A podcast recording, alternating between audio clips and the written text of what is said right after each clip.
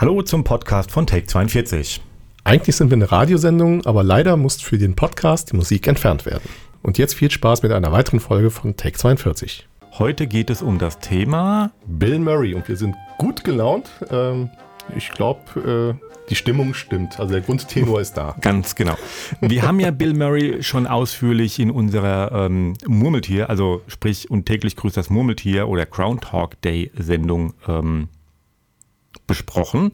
Und dementsprechend gehen wir heute auf Bill Murray als Person nicht mehr allzu viel ein. Wir streuen ein paar Infos, gehen aber hauptsächlich auf ein paar sehr oder auf die auf ein paar seiner sehr bekannten Filme ein.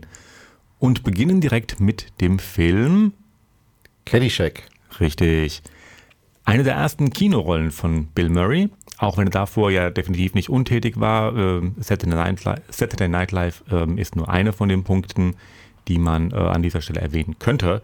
Ähm, und eigentlich hätten wir Bill auch gar nicht sprechen hören sollen. Denn die Rolle war eigentlich als stumme Rolle angelegt. Nachdem aber Murray gecastet war, meinte der Regisseur, er soll einfach ruhig reden und improvisieren. Der hatte wohl im Gefühl, dass Murray nicht wirklich ruhig sein kann. Ähm, Wobei mich das auch wundert, weil äh, Caddyshack ist jetzt nicht also Bill Murray hat ja nur wirklich eine Nebenrolle in dem Film mhm. Äh, und die eigentliche Hauptrolle ist ja Chevy äh, Chase. Genau, der ja auch von Saturday Night Live kommt. Deswegen war das ja schon so eine ähm, das Beste aus zwei Welten dann zusammengetragen und äh, die haben ja dann in dem Film auch eine gemeinsame Szene, die ja auch zum Totlachen ist. Genau, wobei ähm, Chevy Chase ähm, aus Saturday Night Live ausgestiegen ist und erst im Jahr darauf ähm, Bill Murray dazukam. Also die hatten quasi, also die haben eine ähm, es gibt eine Sendung, in der quasi Chevy Chase zurückkommt, in der Zeit, in der Bill Murray da ist. Aber als reguläre Cast waren die nie zusammen. Oh, okay. Ja. Ähm, genau, dass Bill Murray ja immer mal wieder ähm, improvisiert, das hat er auch in diesem Film bewiesen, da kommen wir heute noch ein paar Mal drauf. Ähm, diese Cinderella-Szene, die es da gibt, die ist komplett von äh, Murray äh, improvisiert. Chevy Chase macht das auch sehr gern, was wiederum Cindy Morgan, die Lacey äh, im Film spielte, so gar nicht gefiel. Das kann man sehr gut in einer Szene sehen, in der Tequila getrunken wird und ihr Massage über den Rücken läuft. Also die Gesichtsausdrücke von Cindy Morgan sind ähm, durchaus echt, durchaus genervt. Ähm, und sie war sehr, sehr sauer nach dem Dreh und äh, der Regisseur musste sie erst wieder beruhigen. Der Film wurde angeblich aus nur einem Grund in Florida statt in Los Angeles gedreht. Kannst du dir vorstellen, warum? Der Golfplatz ist größer? Nee, der Golfplatz wurde teilweise extra angelegt. Okay, dann weiß ich es nicht. Man hatte keinen Bock, dass sich die Studiobosse in die Produktion einmischen. Grund genug, definitiv. Ja. ähm, Harold Ramis, der Regisseur, und Bill Murray haben ja dann noch ein paar Filme zusammen gemacht, ähm, die man so vielleicht kennt. Zum Beispiel Und täglich grüßt das Murmeltier äh, oder auch die Ghostbusters-Filme. Die beiden haben sich jetzt nicht wirklich verstanden. Ähm, Verschiedene Sprachen? Nee, mehr so verschiedene Ansichten, aber das ist auch so ein Thema, was sich bei Bill Murray durchzieht. Ähm, haben sich bei Und täglich grüßt das Murmeltier komplett zerstritten, haben jahrelang nicht mehr zusammengearbeitet. Äh, Ghostbusters haben sie zusammen gemacht, da waren sie beide nur Schauspieler. Kurz vor dem Tod von Harold Ramis haben sie sich dann wieder versöhnt. Dann kommen wir nochmal zurück zu Caddyshack. Ähm, Musik kennen wir, glaube ich, alle, beziehungsweise es, also Caddyshack ist ja so einer der Filme, er ist aus heutiger Sicht nicht wirklich gut.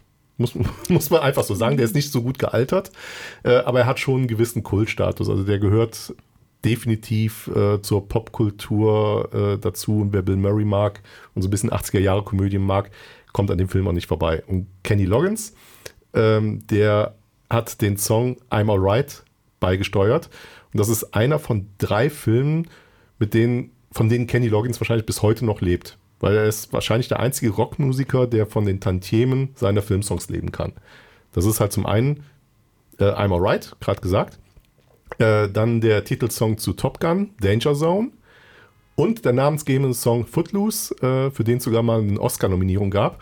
Und die drei Filme ähm, ja, aus heutiger Sicht alle drei nicht mehr wirklich der Knaller, aber sie sind definitiv äh, Kultfilme ihrer Zeit und äh, quasi werden auch immer wieder in irgendeiner Form äh, in anderen Sachen zitiert oder äh, kriegen eine Hommage.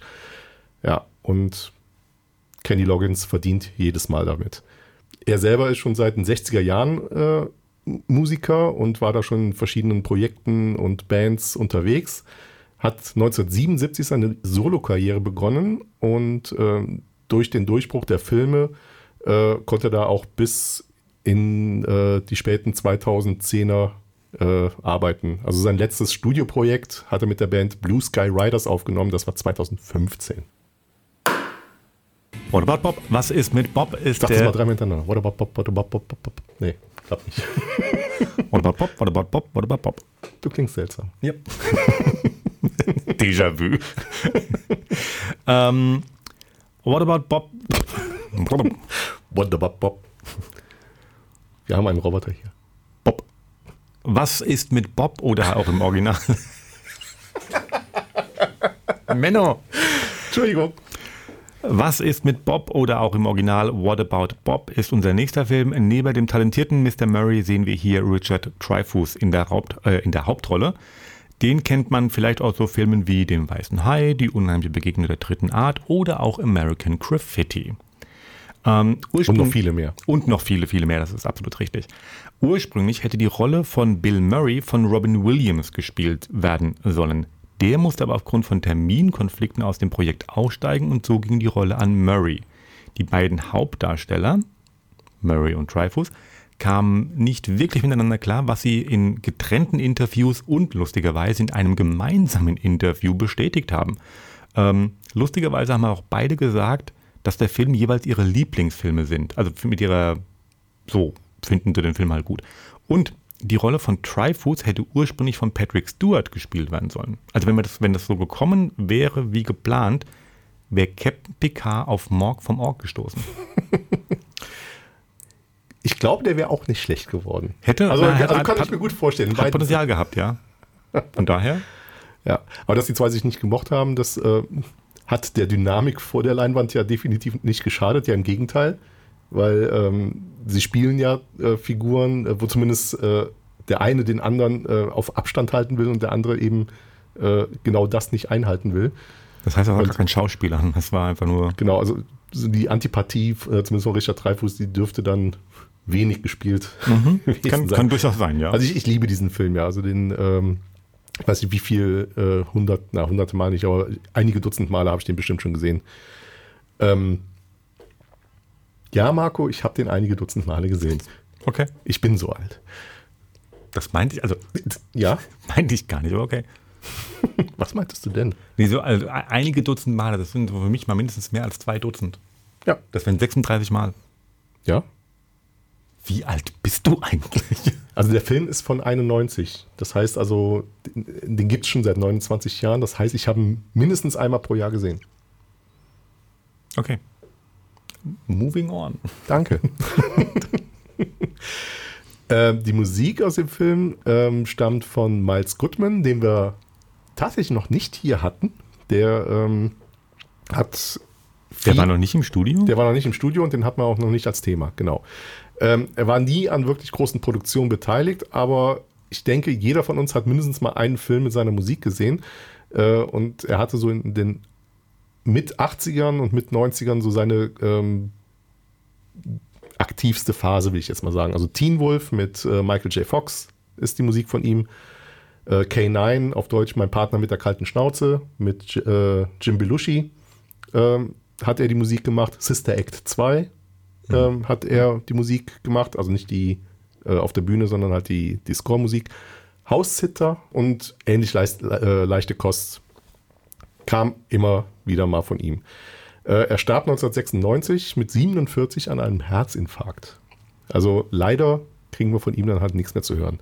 Aber die Musik von What About Bob ist ähm, auch eine sehr einprägsame. Also wer den Film kennt, hat die Musik auch sofort im Ohr und ähm, es gibt keinen richtigen Soundtrack dazu. Es gibt eine äh, What About Bob Suite, die dauert circa 10 Minuten. Die spielen wir jetzt natürlich nicht komplett, äh, aber die besteht aus mehreren kleinen Musikabschnitten und da habe ich euch einfach mal einen kleinen, ein kleines Potpourri zusammengetan.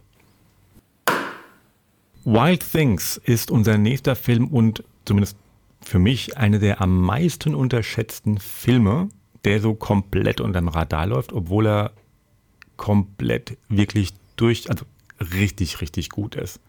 Ähm, Punkt. Also genau, erstmal genug der Lobhudelei. Wir sehen Kevin Bacon, Matt Dillon, Neff Campbell, Denise Richards und halt auch einen guten Mr. Murray, der allerdings im Film nur 20 Minuten zu sehen ist. Also, sag mal, eher eine Nebenrolle.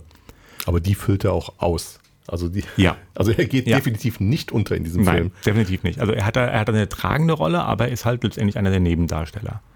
Ähm, wer den Film gesehen hat, kann durchaus verstehen, dass die Story eher komplex und verworren ist. Das glaube ich, kann man so sagen. Ähm, den Schauspielern ging es da ähnlich. Äh, und da der Film ja nicht in chronologischer Reihenfolge gedreht wurde, gab es immer wieder Drehbesprechungen mit allen ähm, die gerade halt äh, in, in, in der Szene vorkommen, damit die vorherrschende Motivation der jetzt zu spielenden Szene der einzelnen Charaktere nochmal durchgesprochen wird. Also da hatte der Continuity Manager mal richtig viel zu tun.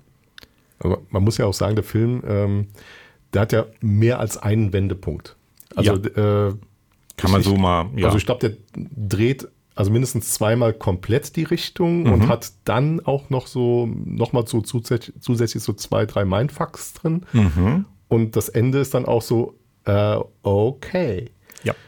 Ähm, also ich gebe dir da vollkommen recht, ein genialer Film, ähm, der übrigens in, äh, unbedingt im Director's Cut geguckt werden muss. Ja, Ähm, nicht, weil der irgendwie jetzt da jetzt mehr nackte Haut oder sonst irgendwas hätte, hat er aber, auch, aber ja. aber nicht so viel. Äh, was aber der Film dann in Director's Cut hat, ist eine zusätzliche Szene mit Bill Murray.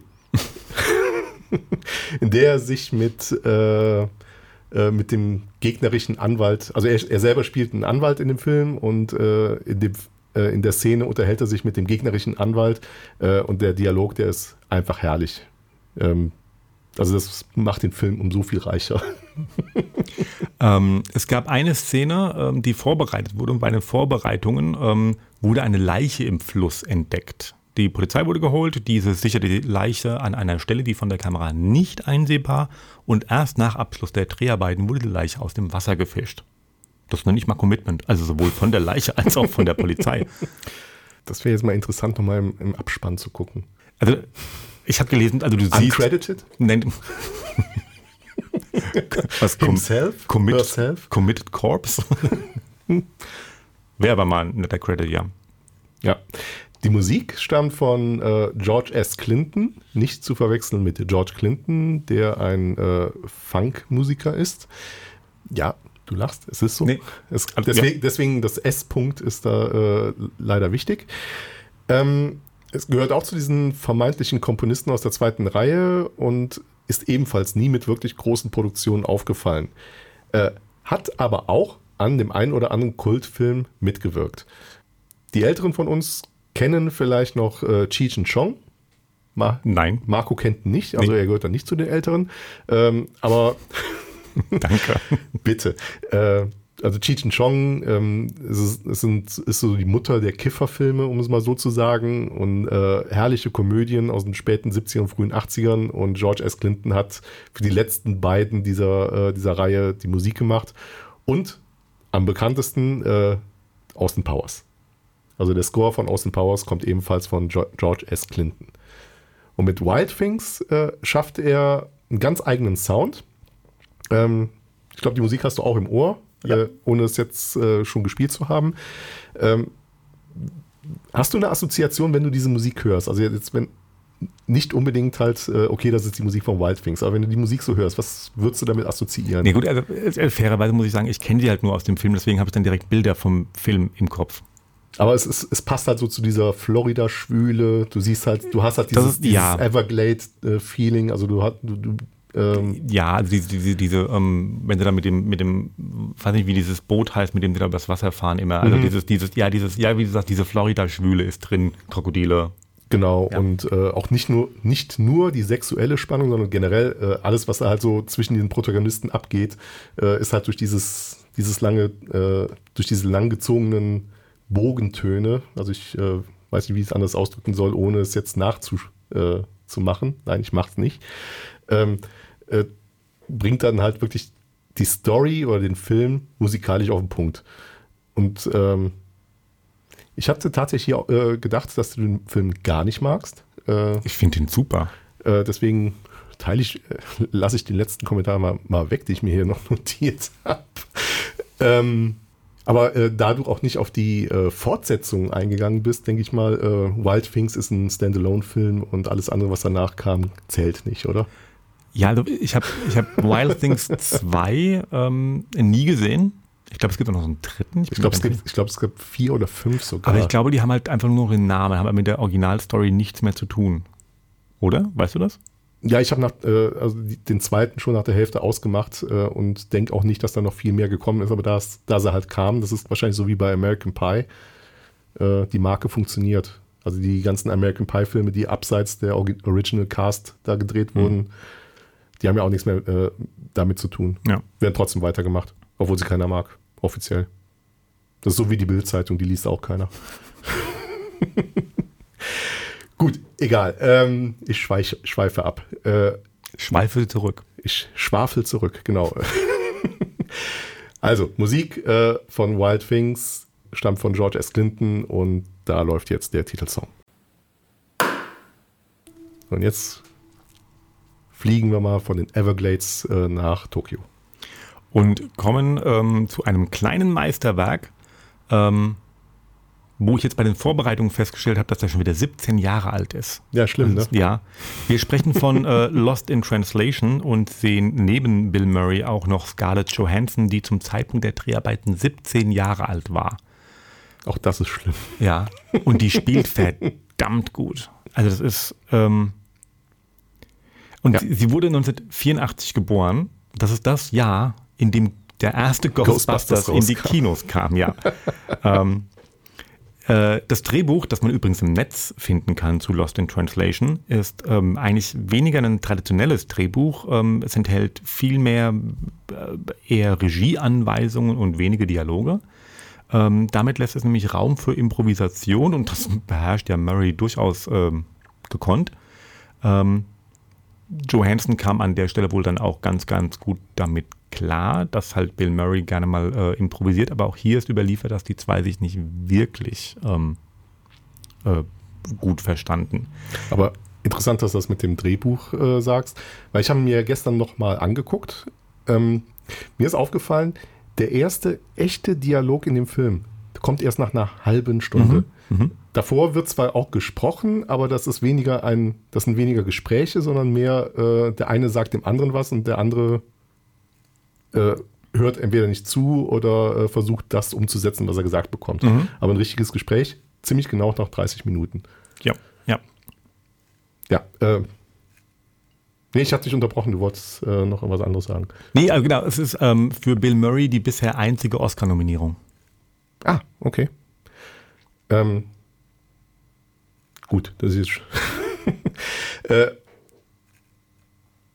ist es für ihn auch eine, äh, ein Meilenstein in dem Sinne, weil das so diesen neuen Bill Murray äh, eingeführt hat? Ich weiß es jetzt gar nicht genau, ob es Lost in, in, Translation war oder Broken Flowers. Die kamen so mehr oder weniger zur gleichen Zeit raus. Lost in Translation ist äh, älter. Also okay. Broken Flowers kam drei, vier Jahre später. Okay, also dann ist Lost in, Lost in Translation wirklich so dieser äh, so ein Wendepunkt in der Karriere, weil bis dahin war Bill Murray eben so dieses so auf diese typische Bill Murray-Rolle aus den 80ern auch festgelegt. Äh, und hier kommt wirklich so der etwas zerbrechlichere äh, Charakter raus. Er ist zwar immer noch lustig, er ist immer noch spontan, aber definitiv um einiges ruhiger. Und äh, dadurch ist auch der ganze Film sehr ruhig. Also äh, das kann, man nicht anders sagen. Der, ähm, für den Film muss man sich Zeit nehmen, nicht weil viel passiert, sondern einfach, weil man sich darauf einlassen muss und äh, definitiv auch äh, dabei selber ein bisschen runterkommt. Ähm, der kommt auch komplett ohne eigenen Score aus und selbst die Musik, die man hört, ist wirklich sehr, sehr im Hintergrund und nicht irgendwie szenendefinierend. Also es ist meistens ganz dezente Hintergrundmusik, das meiste sogar äh, Instrumentalmusik. Ähm, wenn man sich an irgendwas erinnert, äh, wahrscheinlich an die Karaoke-Szene mit mhm. Bill Murray und Scarlett Johansson, äh, wo man dann auch hört, dass äh, Scarlett Johansson singen kann. Ja.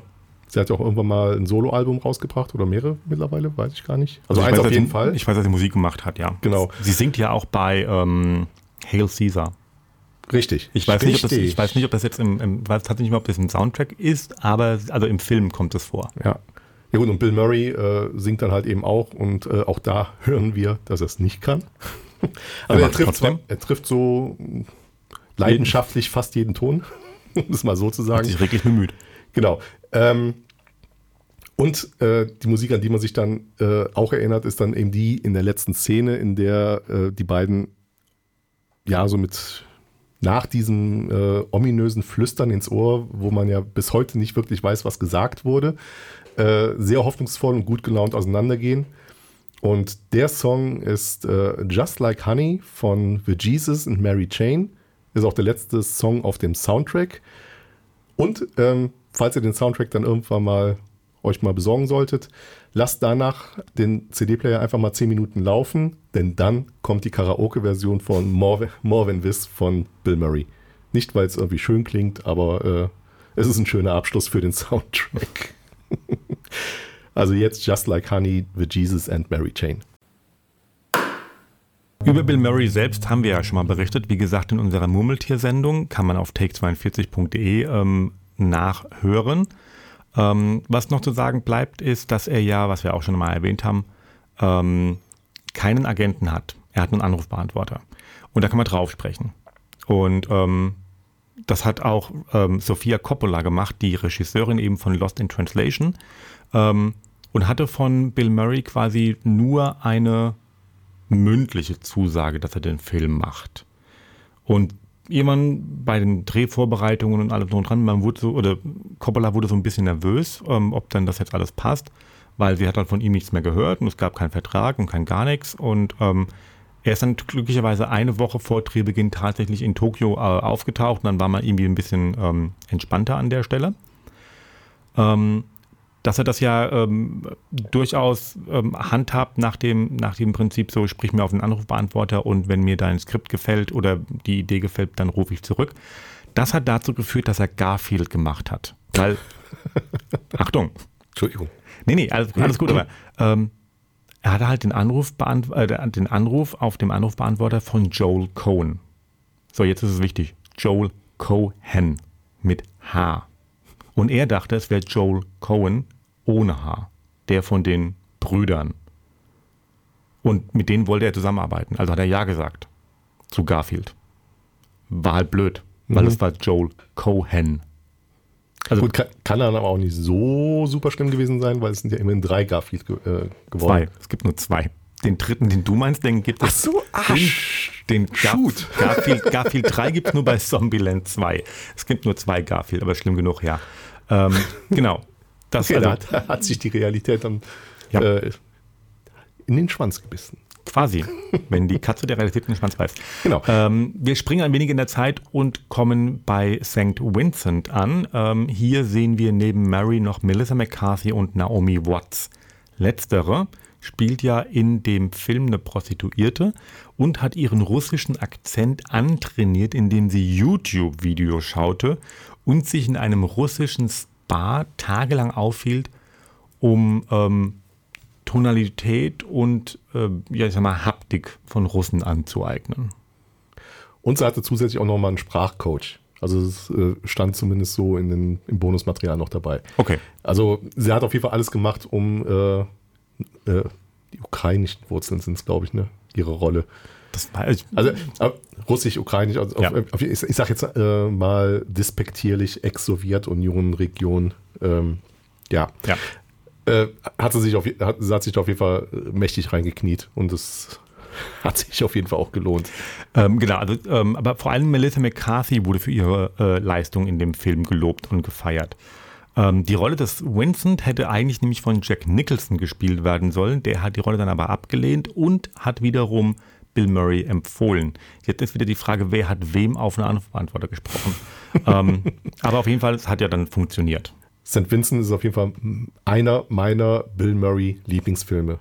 Also ich traue mich nicht so ganz zu sagen, der Lieblingsfilm, aber äh, der Film, der ist genial und der ist irgendwo untergegangen. Ich, ich, also ich weiß nicht, was damals passiert ist. Also wenig Werbung oder sonst was. Also wenn es um Bill Murray Filme geht, wenn man nicht gerade wirklich mit einem Filmfan oder Murray-Fan spricht, ähm, den hat keiner auf dem Schirm.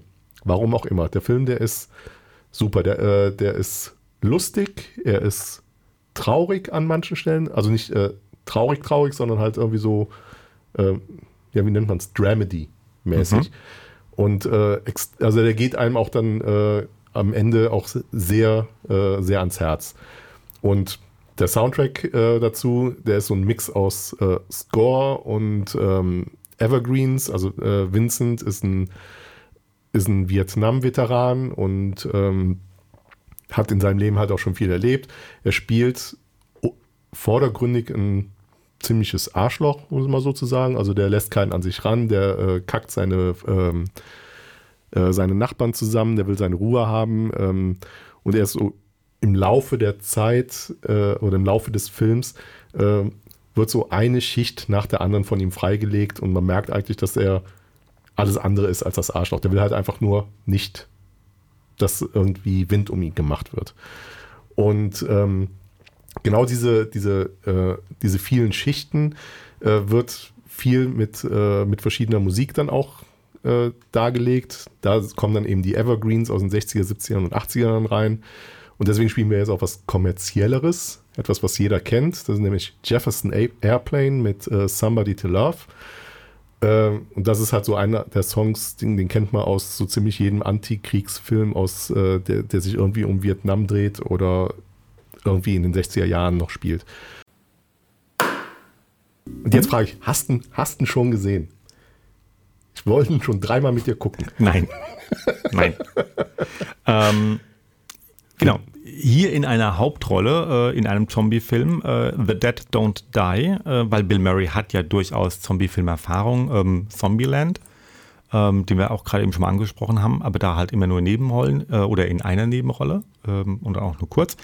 Äh, hier, wie gesagt, in einer Hauptrolle zu sehen. Mit ihm sind dann Adam Driver oder auch Tilda Swinton, ähm, die ja auch durchaus gut besetzt sind. Ähm, nebenbei haben wir dann noch äh, Steve Buscemi, Tom Waits oder auch Iggy Pop als, wenn ich das richtig ähm, gesehen habe, als ähm, kaffeesüchtiger Zombie. Ja. Ja. ähm, bitte mal darauf achten, denn an mehreren Stellen im Film sind Soundeffekte von Star Wars eingebaut. Ich weiß nicht, ob das jemandem, ob dir das aufgefallen ja, ist oder nicht. Ja, ähm, so zum Beispiel als Adam Driver mit seinem kleinen, ich weiß nicht, ist das ein Smart, aber mit einem kleinen Autochen halt, ähm, auf einem Parkplatz fährt. Adam Driver ist ja äh, Kylo Ren in den Star Wars äh, Fil äh, Filmen oder Episoden 7 bis 9. Die Idee zum Film kommt angeblich von Jim Jarmusch, dem Regisseur, und Tilda Swinton, die ähm, während den Dreharbeiten zu Only Lovers Left Alive ähm, das weiterentwickelt haben. Das mal so am Rande. Und Bruce Campbell. Andy kennt ihn. Mhm aus zum Beispiel einem Film wie Army of Darkness, also das ist der mit der Kettensäge. Tanz der Teufel. Tanz, heißt im Deutschen, ne? Also Tanz der Teufel, Tanz der Teufel 2 und äh, Armee der Finsternis ist dann die, der, quasi der dritte Teil in dieser Serie. Also ich ja. kenne ihn halt nur als den Typen, der die Kettensäge an der Hand hat. Mhm. Ähm, der hätte auch einen Zombie spielen Evil sollen. Dead heißt er im Original. Dazu gibt es auch Knievel Evil. Evil Dead. Evil Dead. Und dazu gibt es auch eine Amazon-Serie. Entschuldigung. Ja. Jetzt darfst du weiter. Äh, anyway, also der hätte auch einen Zombie spielen sollen. Das lehnte er ab, weil er seit mehr als 40 Jahren immer Make-up-lastige Rollen spielte und keine Lust mehr hatte. Warum er gerade bei dem Film die Reißleine zog, weiß ich jetzt nicht. Aber er hat halt dann keine Lust mehr gehabt, ähm, einen Zombie zu spielen. Könnte auch am Drehbuch liegen. ist, ähm, ähm, also ich habe mich sehr amüsiert bei dem Film. Es sind extrem viele schrullige Figuren, die auch äh, wunderbar besetzt sind. Also allein schon bei der Liste, die du eben äh, aufgezählt hast, merkt man ja schon, ähm, rein von der Optik her sind das nicht, sind das keine 0815 Schauspieler. Ähm, ja, äh, man, man, darf den Film nicht ernst nehmen. Der Film nimmt sich selber auch nicht wirklich ernst. Und äh, jetzt spoiler ich mal kurz, weil es, es, gibt da eine wunderbare Szene, die mich dann zur Musik bringt. Ähm, The Dead Don't Die ist gleichzeitig auch der Name des Titelsongs, der in dem Film äh, über die Maßen oft zu hören ist. Also man, man hört ihn immer und immer wieder, äh, entweder aus dem, aus dem Off, quasi als Hintergrundmusik, oder er läuft im Radio oder in, äh, in der Kneipe oder sonst irgendwas. Und in einer Szene läuft das Lied im Radio und äh, wie heißt der Schauspieler von Kylo Ren? Adam Driver. Adam Driver ähm, guckt Bill Murray an. Bill Murray äh, sagt so, ich kenne den Song irgendwo her. Und äh, Driver sagt dann nur, ja, der lief im Vorspann. und Bill Murray guckt dann nur wieder auf die Straße so, ah. Und das ja. wird dann auch nicht weiter kommentiert. Und in dem Film, es geht halt um Zombies, äh, die nach ihrer Verwandlung alle eine irgendeine Eigenart des Menschen, die sie mal waren, übernehmen. So wie zum Beispiel der kaffeesüchtige äh, Zombie. Äh, es gibt viele Diskussionen darüber, dass äh, Außerirdische irgendwann mal im, äh, im, Dorf gelandet sind. Es gibt irgendeinen äh, irgendein, ähm, Einsiedler im Wald, der, äh, der ständig Waffen klaut und angeblich irgendwie Schafe erschießt, damit er, damit er was zu essen hat und so weiter und so fort. Alles nicht wirklich zu, äh, mit viel Zusammenhang, aber irgendwie macht er trotzdem Spaß.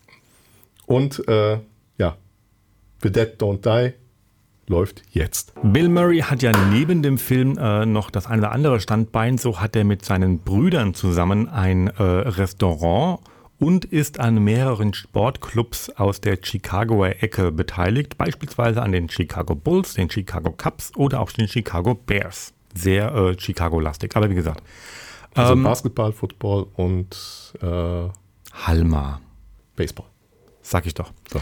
Letzter Film in unserer Sendung heute ist On the Rocks ähm, und ist derzeit in den Kinos beziehungsweise bei Apple TV zu streamen.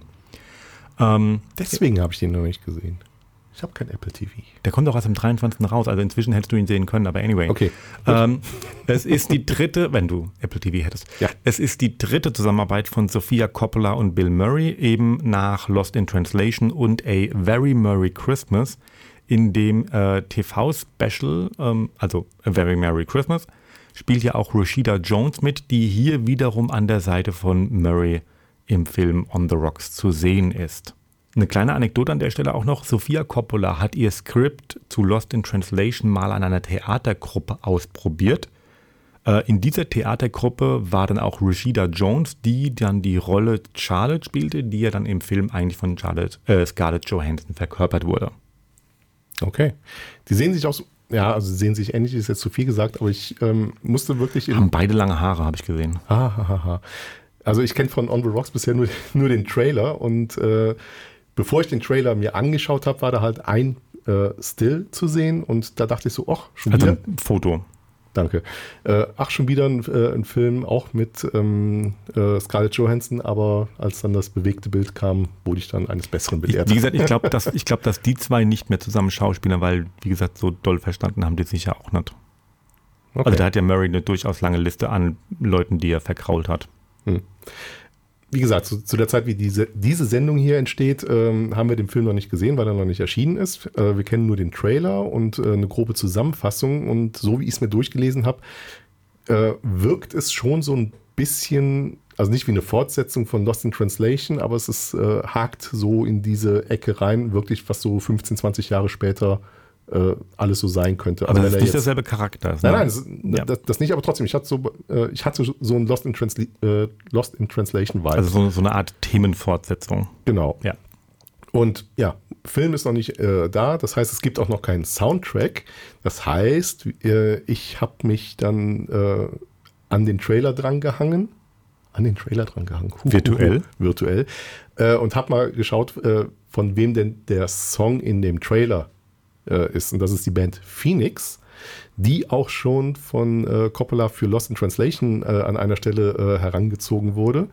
Es ist eine französische Band, ähm, die gibt es seit 1996 und äh, gehört so ganz klar dem, dem Genre Indie-Pop an.